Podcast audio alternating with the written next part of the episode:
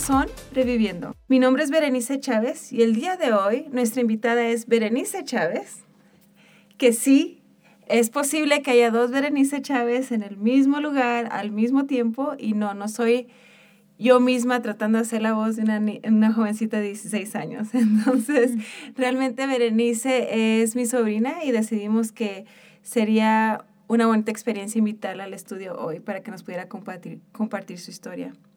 Bienvenida, Berenice. Gracias por tenerme aquí. Entonces, nada, para que conozcan, darles un poquito más de información de lo que, de quién es Bere. Como dije, es mi sobrina y ahorita es, está en el segundo año de preparatoria. Es bilingüe, habla los dos idiomas, el español y el inglés. Ha sido parte de la compañía de danza de las escuelas Vista Heights y Willow Creek y en su iglesia ha servido como líder en la juventud. Me gustaría empezar con que nos llevaras a cómo era tu niñez. ¿Qué es lo que te acuerdas? bueno, pues de lo que me acuerdo fue de que sí, fue una niña normal, siempre andaba jugando con los más niños, divirtiéndome, pero mi batalla más fue en la, en la escuela, era cuando batallaba más. Ah, porque sentía como que no me podía enfocar bien y que no podía entender las cosas bien como otros chicos. Y eras, dices que te gustaba jugar con los niños, eras una niña normal en ese aspecto. ¿Eras una niña normal tímida o una niña normal extrovertida? Pues yo diría que era más tímida, porque siento como que era muy insegura yo misma, que realmente nomás mejor no decir nada, porque eras como que mejor no decir nada para que no verme tonta o no verme así como que no me entienden pues entonces mejor me, me, callaba. Y dices que batallas un poco en la escuela. ¿En qué sentido? Pues realmente yo batallaba en la escuela porque siento como que muchas de las maestras siempre como no se esperaban conmigo y porque yo no entendía las cosas y se frustraban conmigo y no me podía enfocar tanto. Entonces te tocaba como hacer preguntas a cada rato y ellas todas frustradas te daban la explicación, pero ellas estaban frustradas. Sí, exactamente. Entonces, ¿crees que eso tuvo influencia en que tú fueras un poco más callada de ahí en adelante? Ajá, sí, eso tuvo una parte muy grande porque realmente cuando yo preguntaba muchas cosas, yo podía sentir esa tensión que ellas tenían. Entonces dije, mejor no pregunto nada, no me quedo callada y decir, oh, sí lo entiendo, cuando realmente no lo entiendo. Pero está bien. Entonces cuando fingías que entendías las cosas, ¿cómo te iban los exámenes? O sea, ahí se reflejaba que realmente... Oh, no. no, porque ya después ya se dieron cuenta que realmente nunca entendían nada. sí. Se, dieron cuenta, fueron los exámenes, se dan cuenta que no estabas entendiendo nada. Sí. Pero realmente nadie, o sea, empezaste a batallar desde kinder, escolar, ¿verdad? Sí. Y, y, pasaste así varios años, ¿no? Batallando. Sí. ¿Hasta qué año fue que algún maestro o maestra haya tenido una influencia en ti positiva? siento que fue en cuarto grado, mi maestra que se llama Miss Hartfield. Ella realmente, ella me ayudó. Ella vio que yo estaba batallando y se preocupó por mí. Ella realmente tuvo esa intención de ayudarme. Y es cuando le preguntó a mis papás que me hicieron una evaluación para saber si yo tenía ADHD. ADHD, sí. Que en español sería el trastorno de hiperactividad con déficit de atención. Sí. Que no sé si muchos de nuestra audiencia esté consciente de eso, pero es lo que usualmente vemos en niños que los, entre comillas, los vemos como niños hiperactivos. Y hace unas semanas estaba escuchando para darles un poquito más de lo que es este tipo de trastorno. Lo que pasa es que para diagnosticarlo en una mujer, usualmente no es fácil diagnosticarlo porque una mujer usualmente no demuestra un nivel de hiperactividad. Entonces una mujer como es más reservada y un maestro no es muy fácil darse cuenta que que la persona tiene este trastorno, ¿no? De déficit de atención. Entonces, realmente lo que pasa con el cerebro es, para una persona que tiene este trastorno, es como si la secretaria que te organiza todo el cerebro no estuviese ahí. Entonces, por ejemplo, para alguien que sufre este trastorno es muy difícil mantenernos organizados. No es que un niño sea flojo, a veces se les categoriza como flojos, no es que un niño sea desatendido, realmente desorganizado y eso lo caracterice, sino que su cerebro no está funcionando a esa capacidad. Entonces, en cuarto año te dicen, tienes ADHD. La maestra le dijo a tus papás, hay que hacerle un examen. ¿Cómo es el examen? ¿Te acuerdas?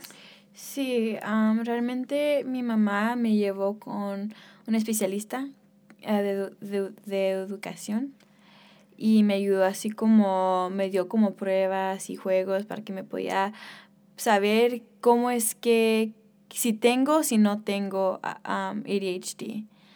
Y pues salió que sí tenía. Entonces. ¿Y cómo te sentiste cuando te diste cuenta que sí lo tenías? Realmente cuando me dijo mi mamá que primero cuando, cuando tenía ADHD, realmente fue como, oh, wow, con razón lo tengo, me empecé a llorar, porque yo desde hace mucho tiempo estaba así como que, pues, ¿qué tengo? ¿Qué me pasa? ¿Por qué soy así? ¿Por qué me siento diferente de los otros chicos? ¿Por qué me distraigo más fácil? ¿Por qué no me puedo enfocar? Tenía muchas preguntas y luego ya cuando me dijeron ya mis preguntas ya estaban así como contestadas realmente. ¿Y crees en algún tiempo en el que estabas tú en duda si tenías ADHD, crees que tus compañeritos te veían diferente? ¿Hicieron algún tipo de comentario que te hicieran sentir que, que sabías tú que sabían ellos que tú eras diferente? Sí, realmente me di cuenta porque tenía compañeros a veces que les decía cosas y es como que, pues, ¿por qué no lo entiendes? Y es muy lógico. Y es como que, pues, pues no sé, como yo también no sé por qué no entiendo. Pero también tuve una amiga en cuarto grado que también no lo hizo por intención, porque ella no sabía, claro, no sabía que tenía este problema.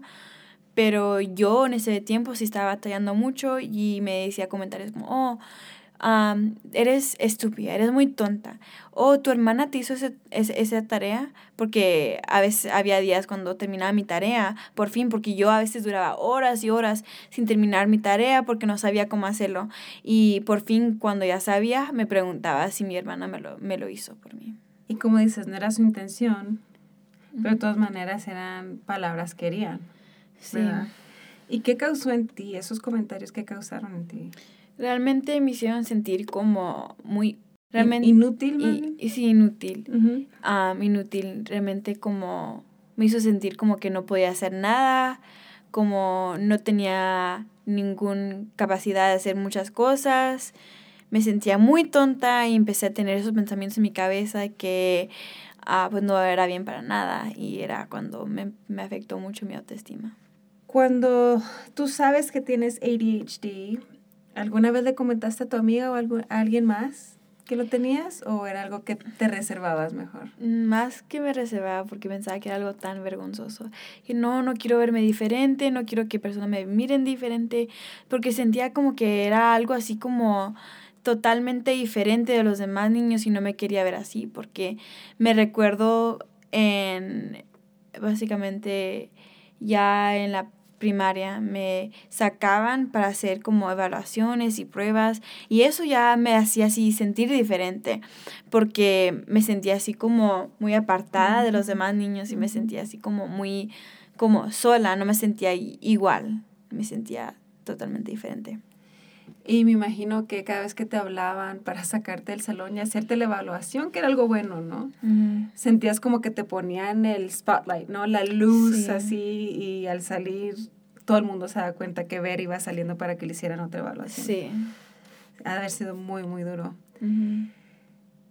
Ahora, entiendo que una de las personas que te evaluó le comentó a tus papás que era bueno que te enfocaran en las artes. Como ya te sentías que en la escuela no estaban funcionando bien las cosas académicamente y batallas un poquito más, se sugirió que encontraras las artes. Entonces, ¿qué tipo de artes empezaste a, a explorar? primero mis padres me pusieron en piano, en coro, pero luego después decidieron que pues pues no era para mí. Yo también pensé, dije, no, esto no es para mí porque es algo que yo no realmente me siento así como cómoda o no sé. Más frustrada quizás. Más frustrada. ¿Cómo era tu experiencia en piano? O sea, cuéntame un día, regresa en tu memoria un día en que tú ibas a piano, el día más frustrante y cuéntame cómo se veía ese día. Pues el primer día que fui me sentí muy como presionada en estar ahí. Realmente yo nunca quería estar en piano. Yo solo me metí para estar en clases de canto. Pero me dijo la maestra, no, tienes que aprenderte piano antes de poder cantar. Entonces dije, Ay, bueno, pues voy a hacer piano. Pero la maestra era como muy como estricta, demasiado estricta que a veces los hacía llorar yo, a mí y mi hermana. Entonces era como demasiado estrés para mí en vez de ser algo así para que te pueda ayudar así como calmarte, era más así como, más como, no más estrés. Sí, sí, sí, sí, te causaba... Frustración. Sí, más frustración. Entonces no estaba ayudando nada para ayudarte con lo que ya sentías. O sea, te hacía sentir peor. Sí, me sentí sentir peor, especialmente porque me sentía así como... Realmente cuando cantaba, una vez me dijo, te suenas como un radio quebrado.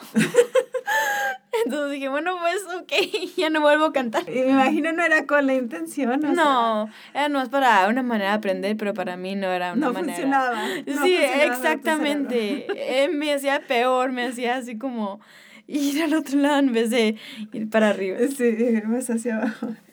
Bueno, y, y muchos, o sea, erramos en esa manera, ¿no? Yo sé que yo soy muy estricta. Cuando me han pedido clases de piano, yo soy muy estricta. Entonces, puedo entender a la maestra, pero te puedo entender a ti también, ¿no? Y cómo algo tan sencillo, un comentario tan sencillo puede herir tanto. Entonces, coro no funciona, el cantar no funciona, no funciona el piano. ¿Y qué fue lo siguiente que escogiste? Pues yo escogí baile. Baile cuando empecé. A mí siempre me encantaba bailar. Pero el año que estaba batallando más era cuando dijo mis papás, pues, te a meter en baile y ese día fue el día que me ayudó mucho. Me ayudó como a expresarme más, me ayudó como sentir la música y nomás poder, sin decir una palabra, nomás saber cómo me siento por, por medio de mis movimientos que yo doy. ¿Por qué tipo de baile te inclinaste? Un baile que se llama lyrical dancing. ¿O baile lírico? Sí. ¿Y en qué consiste? Es como básicamente ballet, pero más moderno. Y es más así enfocado en así como las emociones.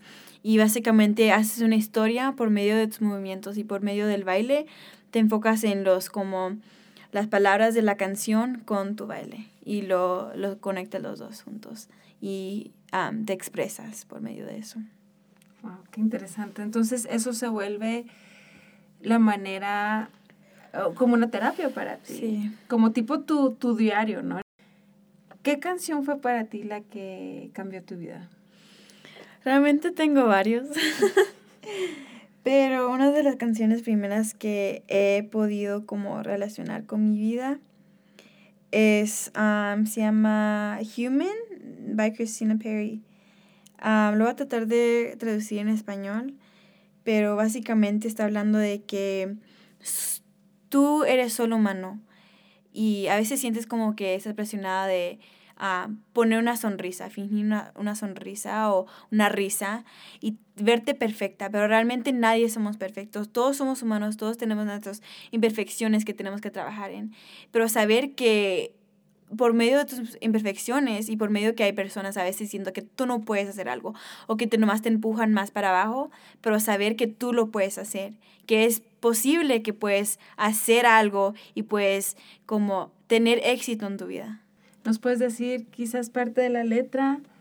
Puedo no respirar y morder mi lengua. Puedo no dormir por días si es lo que quieres. Ser la única. Puedo mentir la sonrisa y obligarme a una sonrisa. Puedo bailar, también actuar, si es lo que tú pides. Y dar todo de mí. Puedo hacerlo, lo puedo hacer, lo puedo hacer. Pero soy humana y sangro cuando caigo. Soy humana, me estrello y deterrío. tu voz en mi mente, dagas en mi alma. Me construyes, luego me derrumbas. Porque soy humana. I can fake a smile. I can to laugh. I can dance and play the part if that's what you ask. Give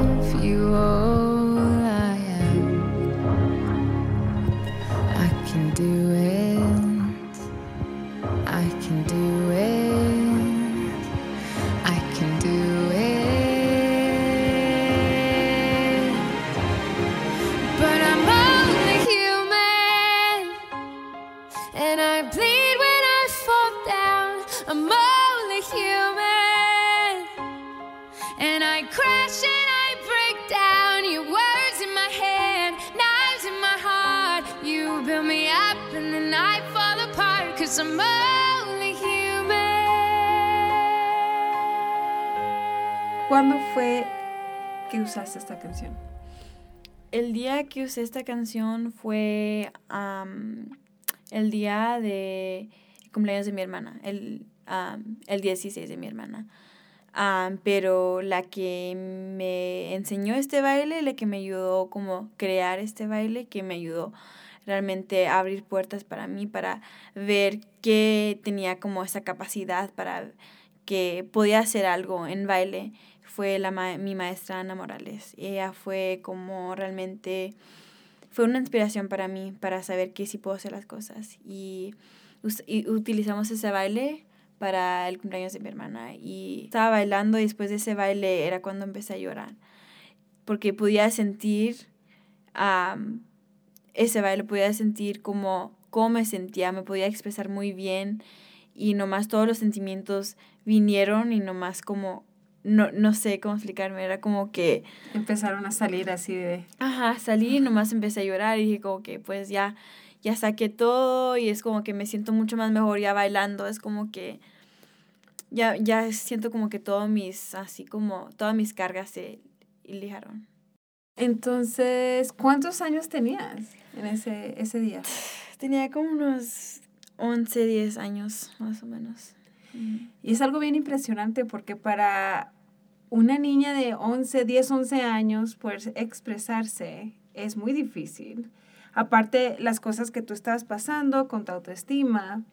Entonces, es interesante para mí ver también que es no darse por vencido. Por ejemplo, lo que se me viene a la mente es que el piano no funciona para ti, el piano funciona para mí. Yo toco el piano y, y me acuerdo cuando estaba en la preparatoria, era mi, mi, mi, modo de expresión.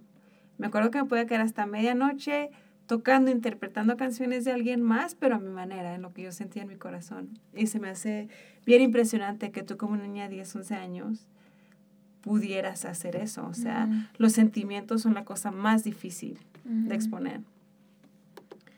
¿Tienes alguna otra canción que define una parte de tu vida? Sí, tengo varias canciones. Se llama Try by Colby Kelly. Try, que en español sería trata. O tratar. O trata. Y básicamente lo que habla esta canción es de que realmente sí nosotros como mujeres especialmente, mujeres y hombres, pero uh, más mujeres porque los comparamos mucho, mucho a otras mujeres diciendo, no, ella es más bonita que yo, ella tiene el mejor cuerpo, ella se viste muy bonito, se maquilla muy bonito y yo siento como que yo también tengo que ser así para que ellos me puedan aceptar como somos.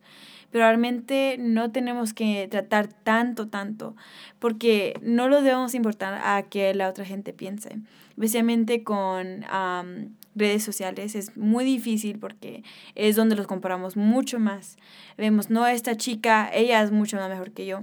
Y eso realmente es lo que ese año me afectaba es realmente mi autoestima y cómo yo me, yo me veía. Yo pensaba que no era bonita, yo pensaba que no, tengo que poner mi maquillaje para verme más bonita, para que me puedan amar y para que me, para que me puedan aceptar. Pero realmente la cosa es es de que si tú te amas primero y tú te aceptas tal cual como eres primero, los demás te van a amar así como tú eres. Pero primero es amarte tú misma antes que otros te pueden amar a ti. Get your shopping on at the mall. Max your credit cards. You don't have to choose. Buy it all so they like you. Do they like you? Wait a second, why should you care what they think of you when you're all alone by yourself? Do you like you? Do you like you? You don't have to try so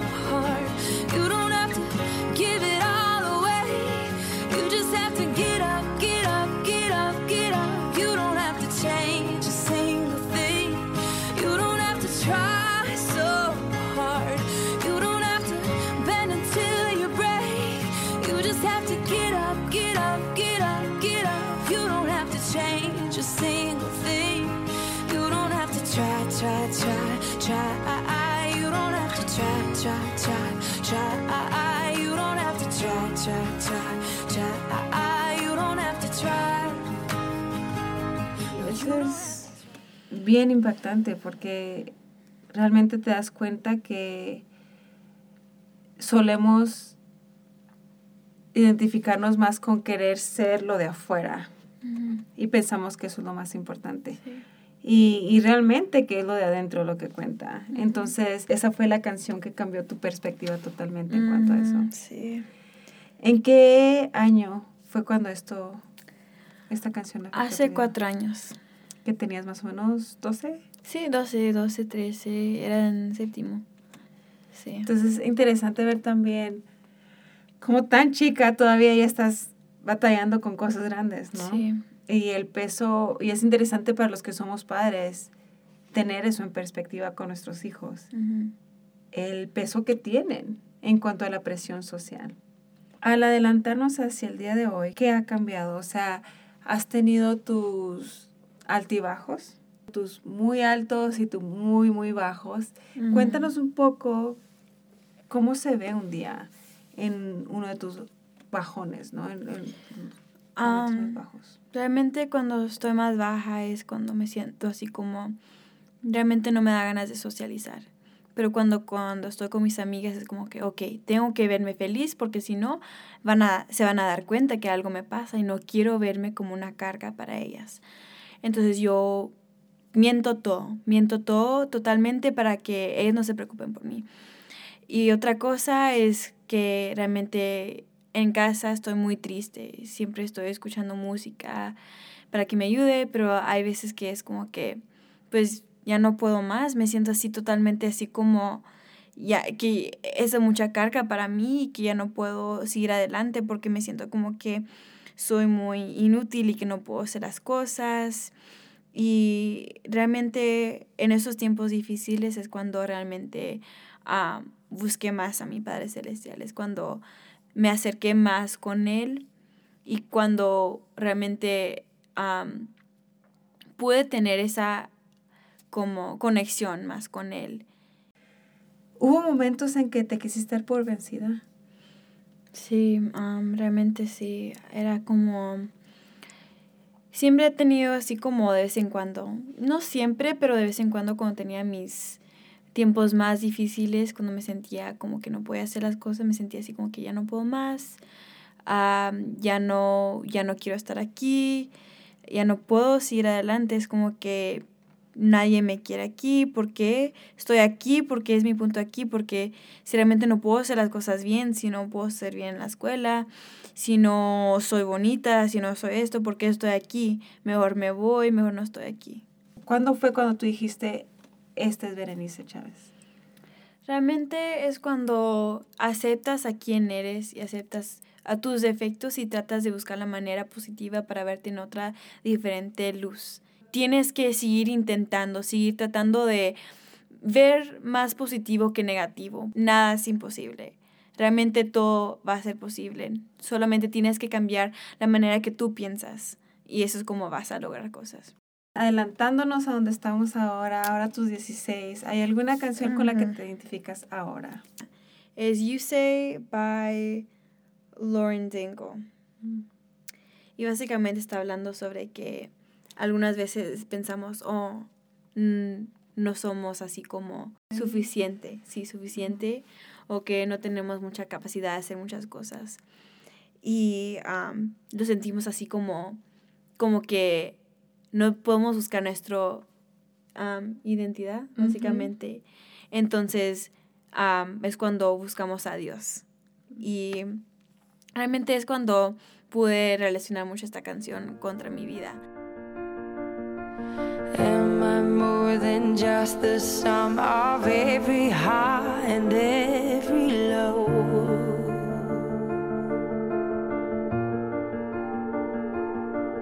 Remind me once again just who I am because I need to know.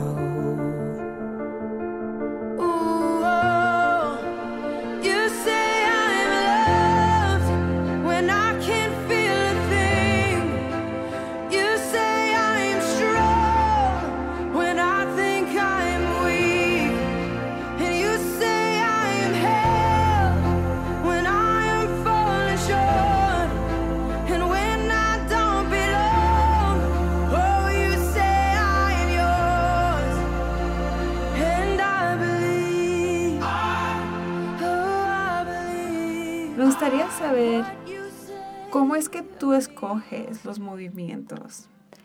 Sí, la manera que yo escojo mis movimientos es nomás realmente escuchar la canción y sentirlo. Hasta a veces yo pongo mis audífonos y cierro mis ojos y nomás imagino los movimientos en mi cabeza a medida que escucho esta canción. Y cuando escucho la canción, naturalmente nomás me vienen los movimientos y nomás lo siento. Y es como que improvisación. Personalmente me ha tocado verte bailar y es algo muy impresionante. O sea, el poder sentir lo que otra persona siente con solo verla y hacer esa conexión con la música. ¿Qué le dirías a las personas que quizás están pasando, quizás no por lo mismo de ADHD, también a ellas, pero a las que están pasando por problemas de, autoestima. Yo sé que puede ser un pensamiento muy, muy cruel. Uno puede llegar a pensar en quitarse la vida. ¿Qué le dirías a esas personas? Realmente, yo lo que yo digo es, nunca piensas que no eres como, no eres, no tienes esa capacidad para hacer las cosas, porque todos tienen esa parte en la vida. Y eso es lo que lo hace diferente a las demás personas. No importa si no eres buena en esta, pero siempre va a haber algo en que tú ah, eres buena en, básicamente. Yo no, almo no soy buena en matemáticas, no soy buena en la escuela, pero por lo menos sí soy buena para baile y en otras cosas. Y tengo otros dones y otros como capacidades que otras personas que no tienen. Y otras personas tienen capacidades que a lo mejor yo no tengo, pero ellos tienen todos tienen como diferentes cosas que ah, los hacen únicos y realmente tú tienes que ver tu potencial primero y saber lo que tú eres buena. Y antes de pensar que, oh no, soy fea, no soy buena en esto, pensar, no, ¿sabes qué? Yo soy buena en esto. Yo debo seguir intentando, seguir tratando de ser alguien mejor y no nomás dejarte ah, ir por vencido y decir que no, ya no puedo más porque todos pueden lograr algo. Berenice, te agradecemos mucho por habernos acompañado hoy a Sobreviviendo. Ha sido un placer tenerte. Gracias a todos ustedes también por acompañarnos en nuestro podcast Sobreviviendo, en el que escuchamos a Berenice de Chávez compartir con nosotros su historia al tener ADHD y problemas de baja autoestima y cómo lo vivió al son de la vida. Si están interesados en escuchar este episodio en inglés, lo encontrarán en mi otro podcast, Lifescape. L-I-F-E-S-C-A-P-E. Y los esperamos la próxima semana, no se lo pierdan.